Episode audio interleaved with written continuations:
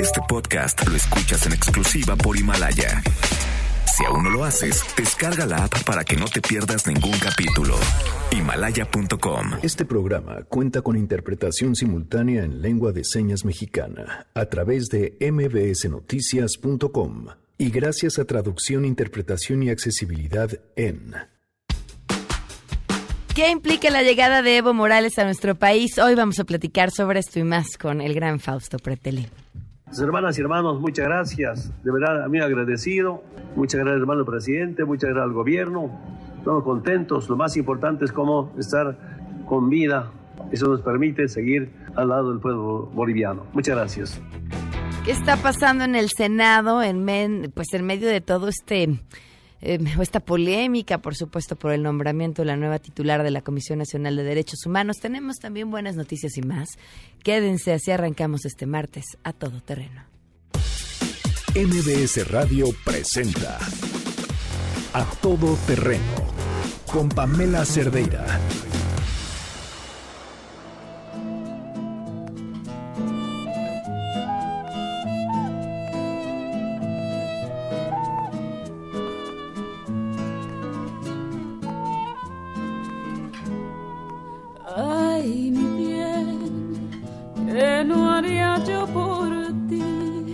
Janine, muy buenas tardes, ¿cómo estás? Hola, muy buenas tardes. Pues muy bien, aquí arrancando este martes eh, con una canción de, Shakira de cuando hacía cosas muy padres y no reggaetones.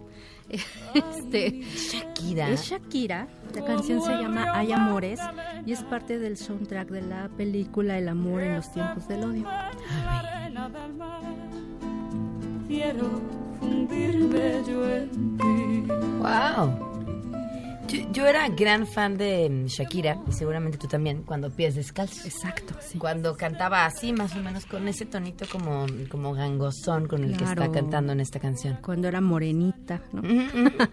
no, bueno, eh, bueno, esta canción viene a cuento porque hoy es el Día Nacional del Libro. Ok. Esto es, pues, también en conmemoración del nacimiento de Sor Juana Inés de la Cruz. Ok. Entonces, bueno, escuchemos canciones que tengan que ver con libros. Y bueno, ya dijimos, este es del amor en los tiempos del cólera muy bien. Supernovela y que nos hagan sus propuestas. Perfecto, arroba Janine MB, que sabe mucho de libros y de música. Entonces, bueno, pues échense un quien vive con ella, a ver quién gana. Gracias, Janine. Ahí está, gracias por acompañarnos en este martes 12 de noviembre de... Ay, Janine, espérate, regresa, regresa, regresa. Hoy publicaste eh, en La Silla Rota. Así es, es justamente la recomendación de un libro eh, de Sor Juana Inés de la Cruz para acercarnos a leerla. Es una antología de la prosa y verso de Sor Juana este buenísimo. La verdad, yo no lo termino, pero me tiene fascinada Sor Juana. Ok, gracias, Janine. Ahí está, busquen en la silla rota en la cadera de Eva. Gracias por acompañarnos en este martes 12 de noviembre del 2019. El teléfono en cabina 5166105 el WhatsApp 55 33 32 95 85, a todoterreno arroba mbs.com y en Twitter, Facebook e Instagram me encuentran como Pam Cerdera. Noé Romero en la interpretación de lengua de señas lo pueden ver y seguir a través de www.mbsnoticias.com.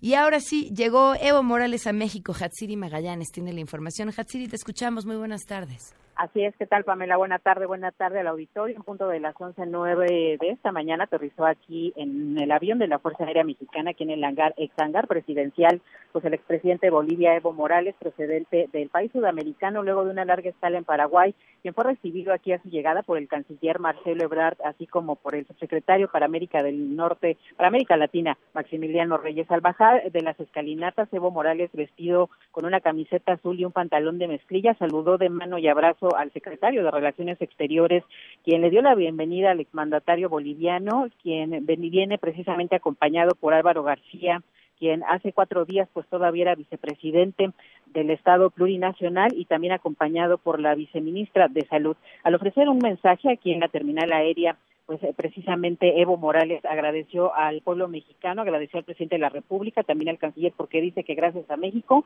él está vivo. Vamos a escuchar cómo lo. Estamos muy agradecidos porque el presidente de México, gobierno del pueblo boliviano, me salvó la vida. Y estamos muy agradecidos, hermano canciller, muchas gracias por salvarnos la vida. Muchas gracias, hermano presidente, muchas gracias al gobierno. Estamos contentos. Lo más importante es cómo estar con vida. Eso nos permite seguir al lado del pueblo boliviano. Este mensaje de poco más de seis minutos hizo un recuento de lo que causó su salida de Bolivia, la que ha considerado, pues bueno, un golpe de Estado. Denunció que el pasado 9 de noviembre un militar recibió una oferta de 50 mil dólares a cambio de entregar precisamente al político. Expuso que horas posteriores al golpe de Estado, integrantes de su equipo de seguridad le mostraron grabaciones con ofrecimientos de dinero en efectivo para entregar a Morales a sus enemigos políticos. Y bueno, finalmente advirtió que mientras tenga vida, pues seguirá en la política. A su vez, Marcelo Ebrard dio la bienvenida. Vamos a escuchar. Quiero muy brevemente darle la más cordial bienvenida a Evo Morales y a su comitiva y acompañantes a México. Es para nosotros el día de hoy un día de alegría porque el asilo que se ha ofrecido a Evo Morales ha sido efectivo y bueno, ya está aquí en tierras mexicanas en donde gozará de libertad, seguridad, integridad, protección a su vida. Finalmente, luego de este mensaje, partió ya vía terrestre rumbo al lugar donde va a pernoctar esta primera noche en nuestro país, mismo que por cuestiones de seguridad no fue revelado. El reporte que tengo, Pamela. Muchas gracias, muy buenas tardes. Buenas tardes. Y nadie mejor para entender y ayudarnos a transitar por este camino de lo que ocurre en el mundo y en este caso en Bolivia y hoy pues también de rebote en México y ni tan de rebote. Fausto Pretelín, ¿cómo estás, Fausto? Muy buenas tardes. Hola, Pamela, muy bien, ¿y tú? Bien, muy bien, gracias. ¿Cómo ves todo lo que está pasando? Bueno, pues mira, eh, si nada más vemos lo, eh, lo que ha sido la llegada de Evo Morales, ha sido una telenovela, eh, se recibe como héroe en una persona que le dio la espalda al pueblo de Bolivia, se recibe como héroe en una persona que violó la propia constitución que él redactó junto con legisladores, se recibe como héroe en un personaje que de manera irresponsable abandona el país en un momento crítico en donde ni el vicepresidente, ni el, ni el presidente del Congreso, ni el presidente del Senado están, y por lo tanto hay una ingobernabilidad total. Se recibe como era una persona que le, quien le pidió la renuncia fue el líder del, principal sindicato en Bolivia, aliado durante muchos años con él. Y entonces, eh, en realidad se arma una nebulosa con una retórica eh, desde el punto de vista del gobierno de México, como si Evo Morales en este momento fuera un personaje totalmente asediado, perseguido y con el riesgo de perder la vida. En realidad, eh, ya había anunciado el domingo ¿no? la celebración de las elecciones y entonces tendría que haber dado un cauce para de alguna manera tranquilizar. No hay en este momento, Pamela, una junta militar al frente del gobierno de Bolivia. No hay, eh, eh, de alguna manera, pues eh, un personaje de, baja estatura que diga yo voy a ser el presidente en lugar de Evo Morales. Entonces, yo creo que aquí habría que ir desmontando un poco quién es Evo Morales y me parece que en el, corto plazo aquí en nuestro país se tendrá más tiempo para meditar, para reflexionar y sobre todo para pensar qué tan positivo es que se reciba un personaje que divide a la población, como lo ha hecho Evo Morales en Bolivia, y sobre todo un momento crítico en México, en donde el tema de seguridad está precisamente poniendo en vilo pues a todos los mexicanos. Bajo esto que dices, ¿no lo calificarías entonces como un golpe de Estado? Por supuesto que no, por supuesto que no, porque en realidad eh, sería injusto no recordar lo sucedido hace en 2016, en febrero, cuando eh, él de alguna manera le dio la espalda a la mayoría de la población boliviana que acudió a las urnas para decir ya no queremos ver en la boleta electoral en el 2019. Yo creo que el golpe de Estado, repito, en términos eh, técnicos, eh, sí es lamentable, hay que decirlo, que los militares lo hayan presionado, por supuesto que sí, pero es lamentable que no hayamos aprendido en Latinoamérica eh, lo que ha sucedido en el siglo XX o lo que sucedió en el siglo XX. Se está plagiando la historia, se está repitiendo, se está mimetizando estamos viendo otra vez la idea de que los, gobernantes no les gusta eh, que haya alternancia en el poder, les gusta permanecer, atornillarse a la silla, y eso pues va en, en decremento, en decremento, perdón, eh, se devalúa la calidad democrática, los valores democráticos y eh, va intoxicando a la población en todos los aspectos. Esto se tiene que tomar en cuenta en México, en donde pues empieza un nuevo gobierno, lleva un año y en realidad se están de alguna manera distanciando de los órganos independientes. No les gusta tampoco la competencia electoral. Eso es lamentable. ¿Tú no le ves entonces nada positivo en que el gobierno mexicano lo haya recibido? O si pudiéramos poner en una balanza, ¿qué, qué aventarías de qué lado? Pues mira, yo, yo diría 98% negativo y 2% positivo, ¿no? Porque todos están apelando a la historia y que si México abre las puertas y, y de alguna manera va cumpliendo con este historial de recibir a los extranjeros qué bonito, ¿no? La verdad, sí es muy agradable eso, pero hay que ser también selectivos a qué tipo de personajes hay que recibir. Wow. ¿Algo más que quieras agregar, Fausto? Y quisiera además preguntarte, eh, ¿qué, vea, ¿qué ves para nosotros? Si bien más allá de este hecho, que políticamente yo siento que le cayó al poder como anillo al dedo, porque parecería impulsar un discurso que solo había estado en boca del mismo presidente, las mismas palabras del golpe de Estado las puso en boca, o sea, quien las puso sobre la mesa fue él. Eh, me parece que esto es eh, políticamente muy aprovechable. Pero, pero más allá de eso, lo que pasa en Latinoamérica en general, ¿qué ves para México? Sí, pues mira, yo veo un reto, un reto importante. México, pues un país importante, clave en Latinoamérica, competidor cara a cara con Brasil eh, por la hegemonía de la región. A veces no nos definimos si estamos en Centroamérica o en Norteamérica o en América Latina. Eh, históricamente eh, ha sido un continente muy dividido y e históricamente México en términos comerciales pues tiene un tejido muy fuerte, muy amarrado con Estados Unidos. Es bueno que se diversifique la relación, por supuesto que sí, pero con ese tipo de señales se manda un mal mensaje, es un mensaje en donde está recibiendo personajes que tienen un historial que hay que decirlo, Evo Morales es un buen presidente, las variables macroeconómicas no fueron desastrosas, eh, redujo la pobreza, sin embargo, perdón, eh, en términos políticos el perfil sí es totalmente grotesco. Entonces, eh, yo creo que el dilema para México es reflexionar si en verdad el gobierno quiere competencia o no electoral, si eh, quiere permanecer de manera permanente en el poder, eh, el referéndum revocatorio, cuál es el objetivo. Está bien que la gente esté calificando al presidente, pero lo hace todos los días a través de las redes sociales. Si lo quiere hacer de manera oficial, pues bueno, el, habrá que, revisar si son seis o cinco años los que debe permanecer, el, o cuatro años el, el presidente en el poder eh, pero en realidad en la historia de nuestro país habla de que la reelección ha sido totalmente borrada del mapa constitucional, afortunadamente, precisamente por la mala historia que ha generado la reelección en nuestro país. Así es. Fausto, como siempre, un gusto poder escucharte. Muchísimas gracias. Un abrazo, Pamela. Hasta pronto. Que estés muy bien. Fausto Pretelin, a quien pueden además leer en El Economista. Tenemos buenas noticias.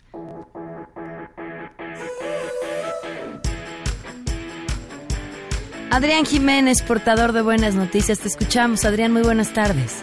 ¿Qué tal? Muy buenas tardes en el auditorio. Un saludo afectuoso. Investigadores de la UNAM pusieron en marcha distintas plataformas electrónicas cuyo objetivo es contribuir a la disminución del sobrepeso y obesidad en México a partir de un primer diagnóstico y sugerencias para mejorar esa condición. Miguel Murguía, académico del Instituto de Biología de esta casa de estudios, quien junto a un equipo de especialistas desarrolló las herramientas digitales, destacó que una de estas es el metabolódromo simulador, donde el usuario ingresa algunos datos como los niveles de colesterol, glucosa, triglicéridos, presión arterial y circunferencia de la cintura, mediante los cuales se determina si se tiene síndrome metabólico, considerado la antesala para la diabetes, enfermedades cardiovasculares y accidentes cerebrovasculares. Escuchemos y también hicimos un pequeño simulador del síndrome metabólico en donde la persona pone ahí los valores en cada uno de los cinco parámetros y ya le dicen si tiene síndrome metabólico, ¿no? Entonces puede ahí simular, ¿no? ¿Qué pasaría si su cintura se eleva o qué pasaría si, su cintura baja o sube, ¿no? Ese lo bautizamos metabolódromo. Al recordar el Día Mundial contra la Obesidad que se conmemora este martes 12 de noviembre, el universitario comentó que adicionalmente se diseñó la plataforma Mi Salud ubicada en www www.misalud.abacoac.org y el grupo de Facebook Mi Salud, sitios donde se pueden obtener estos primeros diagnósticos, además de sugerencias sobre hábitos saludables de nutrición y ejercicio. El experto en informática biomédica dijo que además de cambiar los hábitos es necesario procurar lugares saludables para comer en escuelas y centros laborales y contar con instalaciones que eviten el sedentarismo. Pamela Auditorio, es la información que les tengo. Adrián, muchísimas gracias. Buenas tardes. Buenas tardes. Oigan, aquí sí, nosotros trabajamos en una instalación que evita el sedentarismo, nada más para llegar a la cabina, que son, según mis cálculos, 45 o 54 escalones, más o menos, algo entre eso, pero, pero no cualquier tipo de escalón. ¿eh? Un día podríamos hacer una competencia. Vamos a una pausa y continuamos a todo terreno. Regresamos a todo terreno. Este podcast lo escuchas en exclusiva por Himalaya. A todo terreno con Pamela Cerdeira. Continuamos. Grave ocupación que es jugar cuando se buscan otras puertas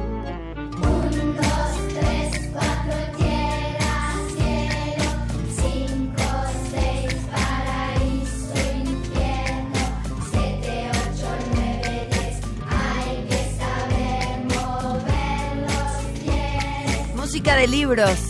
Esto es de Cotton Project y se Rayuela.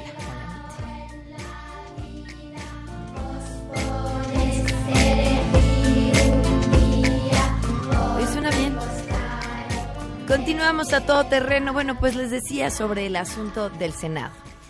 Todo este proceso para elegir a quien estaría al frente de la Comisión Nacional de Derechos Humanos, que se enturbió durísimo. De entrada, dentro de la selección de la terna, siempre hay quien cuestione pues a todos los a todas las personas que buscan el puesto y luego quienes se seleccionen eh, dentro de esta terna.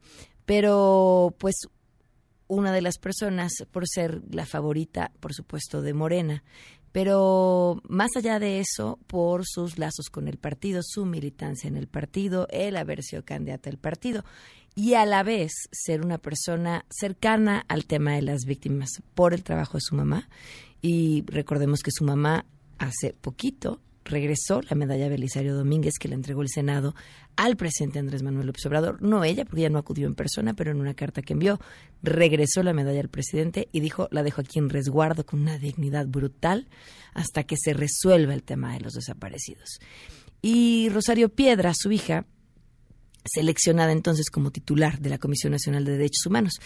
Insisto, uno de los temas, su cercanía al partido, su eh, pues sus preferencias eh, en temas ideológicos con el partido, pero sobre todo el tema de la cercanía.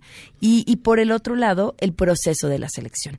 En un proceso en donde pues los números no dieron, ¿no? Votaron más personas de las que al final en las cuentas dijeron que habían votado. Todo esto para que en los números finales le saliera con dos personas menos lo suficiente para tener las, eh, el número de votos necesarios para que Rosario Piedra quedara eh, en boca del PAN. Dos votos prácticamente desaparecidos. Y no solamente en boca del PAN, en las mismas cuentas que Ricardo Monreal había publicado en Twitter sobre el número de votos, al final pues faltaban dos y sin esos dos no tenían suficiente para darle la mayoría. Esto llevó a que hoy pues se armara la que se ha armado en el Senado, eh, con por supuesto todas las amenazas por parte de la oposición para no permitir que que asumiera su cargo como presidente de la Comisión Nacional de Derechos Humanos, Rosario Piedra. Y bueno, con todos los detalles sobre lo que ha sucedido y en qué van, Oscar Palacios, te escuchamos. Muy buenas tardes.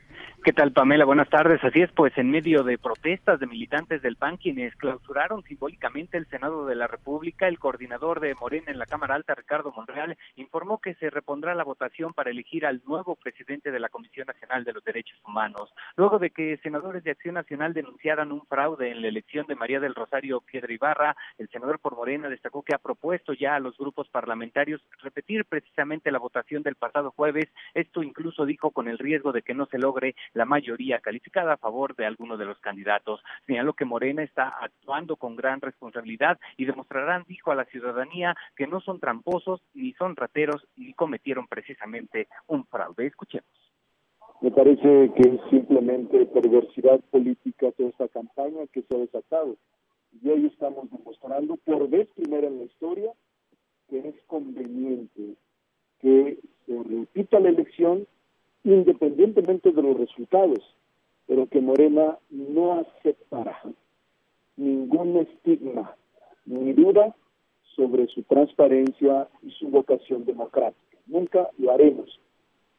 Ricardo Monreal informó que por lo menos su bancada volverá a votar por María del Rosario Piedra Ibarra, aunque reconoció que existe precisamente el temor de que no alcance las dos terceras partes requeridas. Además, el senador por Morena rechazó la posibilidad de hacer la nueva votación en tablero abierto como lo solicitó el Partido Acción Nacional, ya que recordó la ley establece una votación por cédula, esto es una votación secreta. Mientras tanto, bueno, pues a las afueras de la Cámara Alta esta mañana se realizaron protestas de panistas, quienes desplegaron mantas en el perímetro de la Cámara Alta con la leyenda aquí Morena roba votos y no al fraude en CNDH. Los sellos de clausura fueron colocados incluso en los accesos al salón de sesiones. Sin embargo, bueno, estos fueron retirados por legisladores de Morena cuando acudieron a registrar precisamente su asistencia para la sesión que se llevará a cabo este martes. Pamela, es el reporte. Buenas tardes. Eh, ahora cuéntanos, Oscar, ¿la oposición ha quedado tranquila con que se reponga la votación o pelearán y buscarán que sea eh, una votación abierta? Hace unos momentos, precisamente poco de que poco antes de que saliera a hablar precisamente Ricardo Monreal, los senadores del Partido Acción Nacional salieron a ofrecer una conferencia de prensa en la que exigían precisamente esto, ¿no? Que se repusiera la votación, esta tercera votación. En este sentido, Ricardo Monreal, pues, manifestó su confianza en que termine aceptando precisamente la oposición esta opción, aunque hay que decirlo, como comentábamos, lo que pide el Partido Acción Nacional es que esta votación sea a tablero abierto, donde los senadores pues revelen su voto, lo cual no está establecido en la ley. Bueno, pues ni hablar. Muchísimas gracias, Oscar. Buenas tardes. Hasta luego, buenas tardes. Pues sí, sería más interesante saber quién decide por quién, pero bueno, más allá de eso, creo que el que se repita la votación es, es lo correcto. De entrada, olvídense los partidos por Rosario Piedra porque es ella quien quedaría pues prácticamente marcada por un proceso que ha sido por muchas razones irregular. Independientemente de que si ella vuelve a quedar, pues finalmente será su trabajo el que tenga que hablar por ella. Oigan, en otros temas, el único buen fin que conocen es el del partido en el que su equipo gana. Tenemos una buena noticia para ustedes y su auto Nissan fuera de garantía. Nada reemplaza al original, por eso este buen fin, déjense sorprender con la línea de refacciones Nissan Value Advantage, refacciones BA, y llévense todas las piezas que necesiten, todas al 2x1.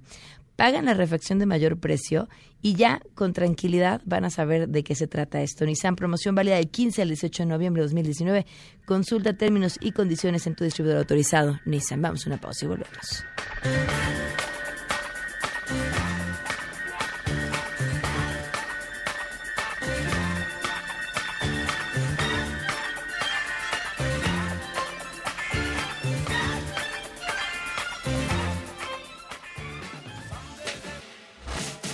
Regresamos a todo terreno. Este podcast lo escuchas en exclusiva por Himalaya. A todo terreno con Pamela Cerdeira. Continuamos. Guillermina Gómora en contexto. A todo terreno Guille Gómora ya está poniendo buenísimo el chisme desde el corte. ¿Cómo estás, Guille? Bienvenida. Buenas tardes a ti y a nuestro auditorio. Pues aquí estamos comentando sobre lo que pasa hoy en nuestro Congreso, que está semiparalizado. En la Cámara de Senadores ya por fortuna eh, priva la, la, congruencia, regresa y deciden reponer la votación. Eh, que pues fue impugnada y fue incluso considerada como fraude por parte de los legisladores panistas. Entonces ya se va a reponer la votación y pues esperan, este, yo supongo que ahora sí aplicarán la aplanadora de Morena y sacarán a la señora Rosario Piedra Ibarra como la nueva presidenta de la Comisión de Derechos Humanos. Me parece que es un acto de congruencia que se merece el Congreso y que nos merecemos todos los mexicanos. Que se merece, bueno, es que iba a decir ella, pero pero qué papel, ¿no? Porque sí, porque sí desde, desde su trinchera viendo eso, pues no no, no tendrías o no lo deberías. No, no deberías, no lo deberías. La, la, más manchada es ella. Es ella. Incluso ayer circuló en redes sociales, no sé si habrás visto, una carta de diferentes organizaciones eh, civiles involucradas con eh, víctimas de, maltrato policial o de personas desaparecidas que le pedían a ella que no aceptara tomar protesta porque, pues, eh, producto de esta ilegalidad, de estas con que se dio la votación en la que fue electa, pues ella llegaría al cargo de una manera descalificada, sin la autoridad moral que se requiere en esta posición de la Comisión de Derechos Humanos para atender a las miles o millones de víctimas que hay en este país. Ahora, Guille, traías tu cuento en el corte que me parece validísimo, importantísimo recordar aquella vez en la que al Senado no le salió una votación en la primera. Producto del yo quiero suponer, pues no se pusieron de acuerdo y los senadores votaron conforme a su conciencia. Ahí sí votaron en conciencia. Recordemos en diciembre pasado cuando el, entonces senador y también el gobernador con licencia, Manuel Velasco del Partido Verde Ecologista de México, pues eh, ya siendo senador pidió licencia para terminar su cargo como gobernador de Chiapas. Entonces viene esta primera votación para que él pida la licencia, que se pensaba sería un trámite y finalmente pues le dan un revés no solamente los legisladores de oposición, sino también los de su bancada. Él va y se queja con Monreal y le dice, eh, Monreal, Ricardo Monreal, que es el coordinador de la bancada de Morena y presidente de la Junta de Coordinación Política, va, se queja y le dice, oiga, no me dieron la licencia ¿cómo que no te dieron la licencia? Pues sí, no, si ya estaba planchado, ¿no? Pues regresamos y el mismo día, ahí sí, de manera ilegal, porque se pasaron por el arco todo el, el reglamento de la Cámara de Senadores, pues reponen la votación Monreal se queda toda la sesión. Y le salen los números. Y se convierte en un orador, los llama al orden, les pide que, apoyen, en fin, bla, bla. Salen los números y eh, entonces Manuel Velasco obtiene su licencia para terminar la gubernatura que pues tenía ya pendiente en Chiapas. El gobernador con licencia se convierte en senador con licencia para regresar a ser gobernador. Gobernado.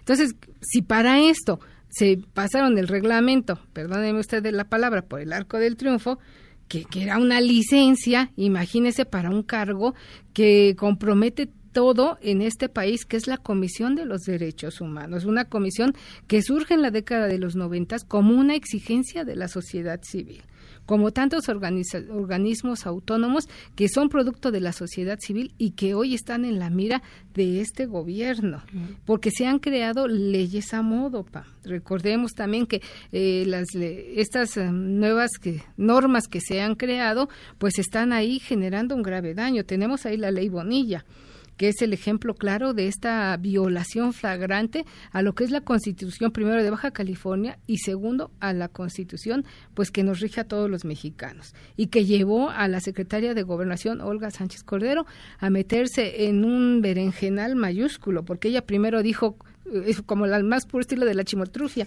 pues es una norma ilegal y terminó diciéndole a Jaime Bonilla el día de su toma de protesta como gobernador, pues que la norma va a pervivir, ¿no? O sea, dándole ya el visto bueno y diciéndole, pues tú ni te preocupes, tú vas a estar aquí cinco años, ¿no? Entonces, pero como esa tenemos la famosa ley Garrote en Tabasco, tenemos la ley este Taibo, tenemos la ley Octavio Romero, tenemos ahora más recientemente la ley Godoy aquí en la Ciudad de México, donde incluso a la actual procuradora de justicia capitalina, pues no le provoca la menor urticaria y al decir que no le molesta que le, producto de esta ley Godoy que fue diseñada en el Congreso capitalino y que le va a permitir pasar de ser procuradora a ser fiscal el año próximo, pues que no le molesta que le digan que va a ser la fiscal carnal me parece que es un descaro mayúsculo, con todo respeto para la procuradora, porque ella siendo abogada de profesión sabe que esta ley fue creada a modo. Y tenemos también ya ahí incubándose en la Cámara de Diputados, esperando que puedan establecer, restablecer la sesión, la ley Nieto esta ley Nieto es muy complicada porque es la ley de instituciones de crédito que facultará a la unidad de inteligencia financiera para congelar cuentas bancarias e iniciar procesos de extinción de dominio sin denuncias previas ni mandato de autoridad judicial. Eso, eso está muy, delicado. Muy, muy delicado y muy peligroso porque Santiago Nieto se convierte pues en un hombre con superpoderes de congelar la cuenta que le venga en gana, producto de cualquier denuncia y sin que usted, si se viera afectado, tuviera un aviso previo de la autoridad a congelarle sus cuentas y si fuera el caso a proceder a una extinción de dominio. Entonces me parece que estas reformas pues inquietan y preocupan en todos los sentidos. Si después le comprobamos que nos equivocamos, disculpe usted, ya pasó tiempo tras las rejas o ya vendimos su bien, le vamos a dar a cambio lo que consideremos que su bien valía. Pues sí, pero también está la ley ahora que vienen impulsando, que es, bueno, es una iniciativa de ley que también está en Cámara de Diputados, que va en contra del Instituto Nacional Electoral el actual partido en el poder pues quiere ajustarle las cuentas a los consejeros que no les fueron este pues digamos, compañeros en la lucha preelectoral y postelectoral y pues ahora pretenden recortar el, mandato de, Lorenzo Córdoba al frente del INE, pretenden recortar también el número de consejeros y esto pues con miras al 2021 y después al 2024. Pero insisto, se viene atentando contra organismos autónomos, contra organizaciones que fueron una exigencia de la sociedad civil y que siguen siendo todavía hoy pues digamos el contrapeso o el paraguas al que nosotros podemos acceder para buscar, pues en algunos casos, la aplicación de la ley de manera justa y equitativa. Guille, tu columna. Mi columna tiene que ver con esto y la he titulado Al diablo las autonomías. Al gobierno parece que no le gusta que lo evalúen, que le cuestionen. Recordemos el caso del Coneval, cuando pues el ex titular del Coneval le dijo al presidente que se estaban equivocando y que pues la autoridad iba a afectar en el mm, manejo de las cifras y de todos los datos que ellos llevan, pues no le gustó y lo cortaron al señor Licona pues ahí está en arroba Guille Gómara o en diarioimagen.net, con mucho gusto, espero ahí sus opiniones. Gracias, Guillermo. Gracias a ti, Pam. Vamos a una pausa y antes de la pausa, déjenme les cuento de volada.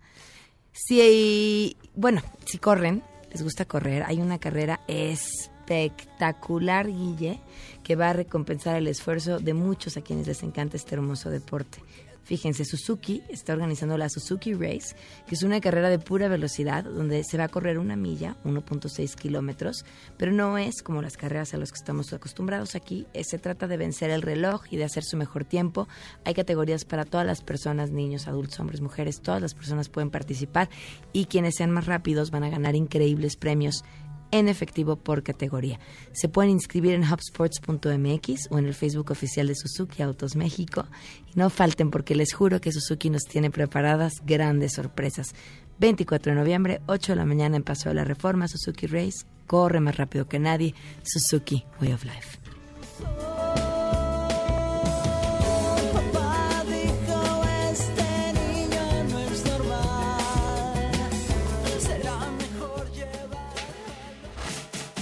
Regresamos a todo terreno. Este podcast lo escuchas en exclusiva por Himalaya. A todo terreno con Pamela Cerdeira. Continuamos.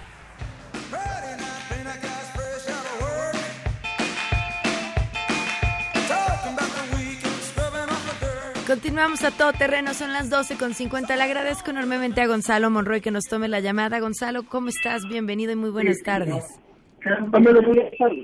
Gonzalo, ¿qué pasó con el con el hackeo a Pemex?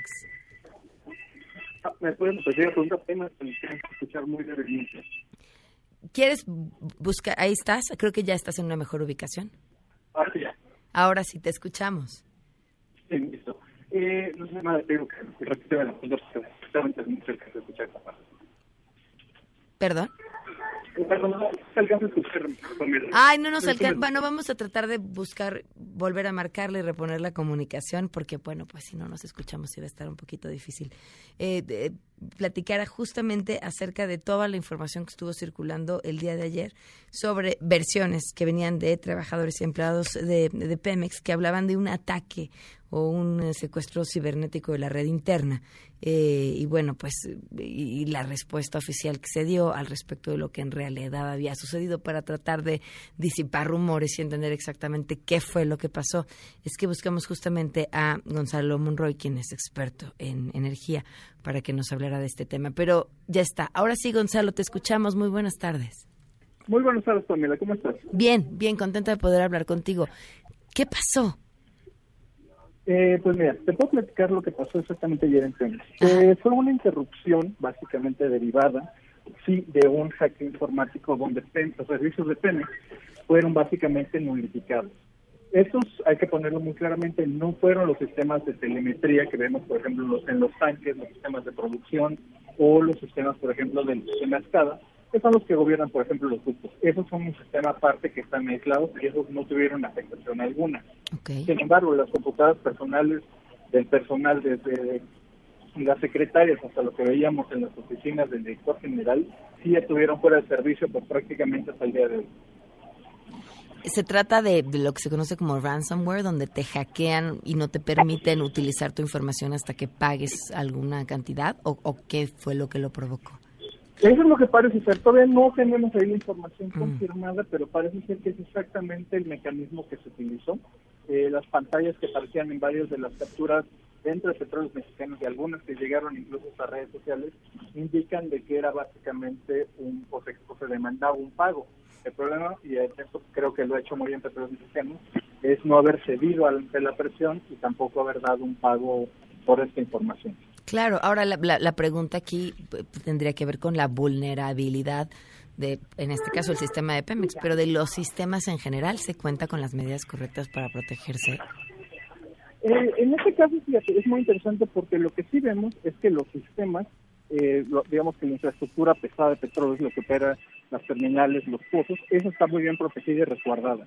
Sin embargo, lo que sí podemos también saber es que esto es o, falta una, una estrategia coherente de todo tipo de seguridad. No puede ser de que información que sea clave o confidencial en alguna de estas computadoras pues simplemente quede, quede destruida o no se le tenga el acceso.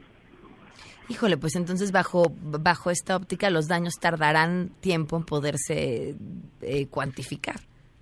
Además hay un elemento clave y eso creo que es también parte de lo que fue de la solución de, del día de ayer. Ayer lo que se hizo para evitar una mayor capacidad de contagio fue que varias de las computadoras a lo largo y ancho de Pemex a nivel nacional se desconectaron del sistema. A la hora que se desconectan no se sabe bien a bien cuántas de estas computadoras que no, no se prendieron, más de la expresión, siguen estando contaminadas o infectadas. Ok. Pues estaremos al tanto de que se dé la información completa sobre lo que me sucedió. Gonzalo, te agradezco enormemente que nos hayas tomado la llamada. Pam, te mando un gran abrazo a ti y a tu público. Gracias, un fuerte abrazo. Gonzalo Monroy, quien es experto en energía, para explicarnos qué fue lo que sucedió con el tema de Pemex. A todo terreno presenta el show de las mañaneras, un espectáculo mágico y no musical. Vámonos de volada con este ejercicio. Buenos días. No democrático, en el que yo pregunto por quién votan y al final decido quién gana. Vámonos con nuestra primera nominada. Ella es Nancy Rodríguez, periodista del sitio de internet Oro Sólido. Gracias, presidente. Nancy Rodríguez de Oro Sólido. Eh, presidente, si nos podrían eh, ampliar la información acerca de estas granjas de bots porque nosotros en redes sociales sí tenemos bien identificados las cuentas que mencionó el licenciado Mendoza. Un paso atrás, moco. Mi super heterodino huellador nos dirá quién es el criminal.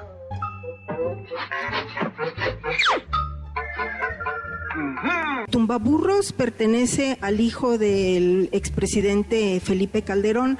Él lo ha manifestado abiertamente y sale con fotografías, con gorras y playeras identificado en esta cuenta. Y también eh, brinca mucho los nombres del señor Aurelio Nuño y Juan Ignacio Zavala. Si nos puede ampliar esta información. No me digas. No me digas. Y en segundo término, si habrá alguna denuncia eh, porque pues esto se puede considerar como un delito cibernético y sobre todo por el cargo del licenciado que es de vinculación tecnológica de la Secretaría de la eh, Secretaría de Seguridad Pública. Gracias, eh, presidente. Vámonos con nuestra siguiente nominada. Ella es Nuria Fernández de la Caracola y esto fue lo que hizo. Soy Nuri Fernández de la Caracola. Eh, primero quisiera compartir una reflexión sobre las mañaneras, un agradecimiento, porque está pasando que hay mucho más debate ciudadano. Por ejemplo, en mi colectivo hay pues opiniones diversas sobre los distintos temas que se están tratando aquí y la gente empieza a tener una información que antes no tenía y a tener opiniones. Eh, en mi caso, esto me ha permitido empezar a escribir y a hacer como un poquito de periodismo de análisis.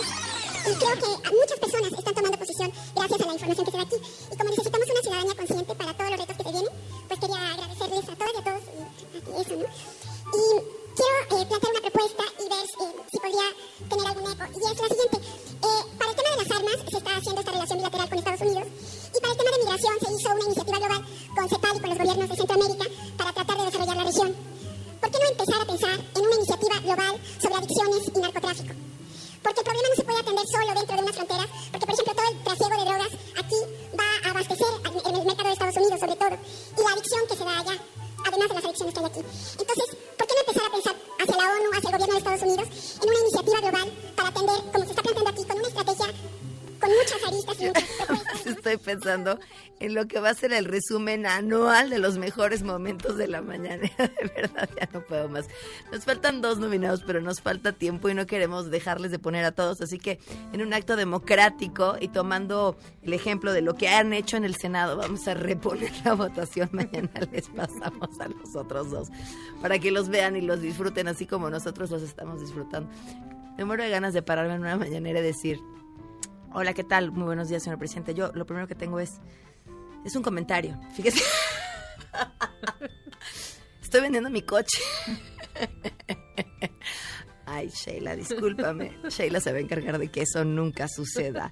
Oiga, antes de que Sheila nos diga lo que se está cocinando, si el único buen fin que conocen es el del partido, el, el- el- ese fin de semana en el que su equipo favorito gana, tenemos una buena noticia para ustedes y su auto Nissan fuera de garantía. Sabemos que nada reemplaza al original y por eso este buen fin, déjense sorprender con la línea de refacciones Nissan Value Advantage Refacciones VA y llévense todas las piezas que necesitan al 2x1, pagan la refacción de mayor precio y ya se van con la tranquilidad de saber que es Nissan. Promoción válida del 15 al 18 de noviembre de 2019. Consulten términos y condiciones con su distribuidor autorizado Nissan. Ahora sí, Sheila, cuéntanos qué se está cocinando esta Ahorita tarde. que decías, el fin de un partido, ¿yo cuál? Ese sería un gran fin, Sí. el fin del verde, el fin del PT, el Chiquilla. ok, de encuentros Bueno, revolada, Pam. Estamos muy atentos a la situación que se desarrolla en la Terminal 1 del Aeropuerto Internacional de la Ciudad de México.